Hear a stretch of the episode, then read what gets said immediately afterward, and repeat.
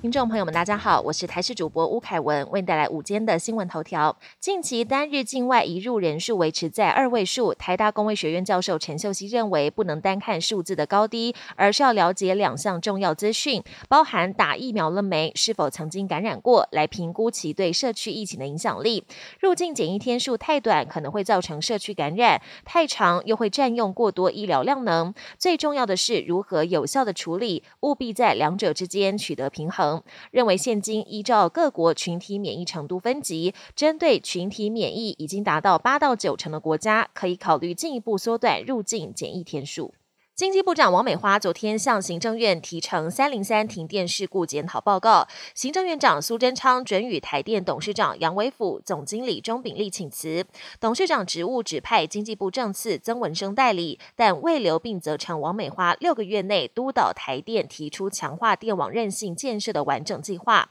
行政院发言人罗秉成指出，经济部所提报告显示，此事件发生是第一线操作人员的技术操作错误及监督不周所致，相关人员应予以就责，全责单位应从速从重依法惩处，而涉刑责的人员由减调续调查。四十五岁的艺人大 S 和五十二岁的韩团酷龙成员具俊晔宣布再婚。具俊晔今天在 IG 宣布，听到他离婚的消息，我找到了二十多年前的那个号码，联系了他。幸好那个号码没有变，我们才能重新连接起来。已经错过太久的时间，不能再浪费，所以提议结婚。西元也终于接受了。而大 S 本人则在脸书发文证实婚讯：人生无常，珍惜当下的幸福，感谢一切让我一步一步走到现在的。左右国际焦点，乌俄第三轮会谈结束，会谈仍然没有重大突破，但双方同意继续密切磋商。此外，俄乌跟土耳其三国的外长将在十号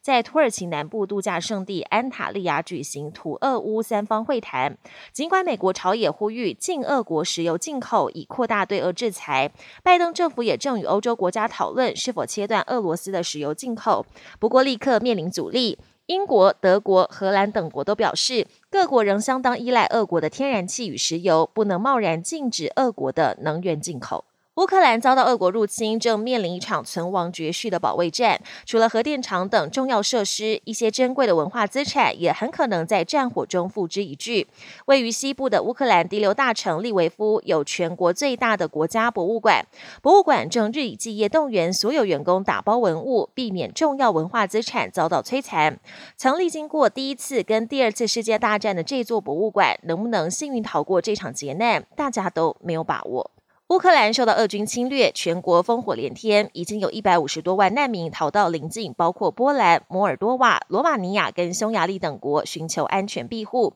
其中，乌克兰南方小国摩尔多瓦已经收容二十三多万乌克兰难民，比例相当高。外界猜测，可能是因为距离较近，将来返家方便，成为难民出逃主要选择。但其实，摩尔多瓦也担心成为俄军下一个挥军侵略的目标，已经紧急申请加入欧盟。在俄军。的铁蹄之下，唇亡齿寒，周边小国恐怕都很难自保。本节新闻由台视新闻制作，感谢您的收听。更多内容请锁定台视各界新闻与台视新闻 YouTube 频道。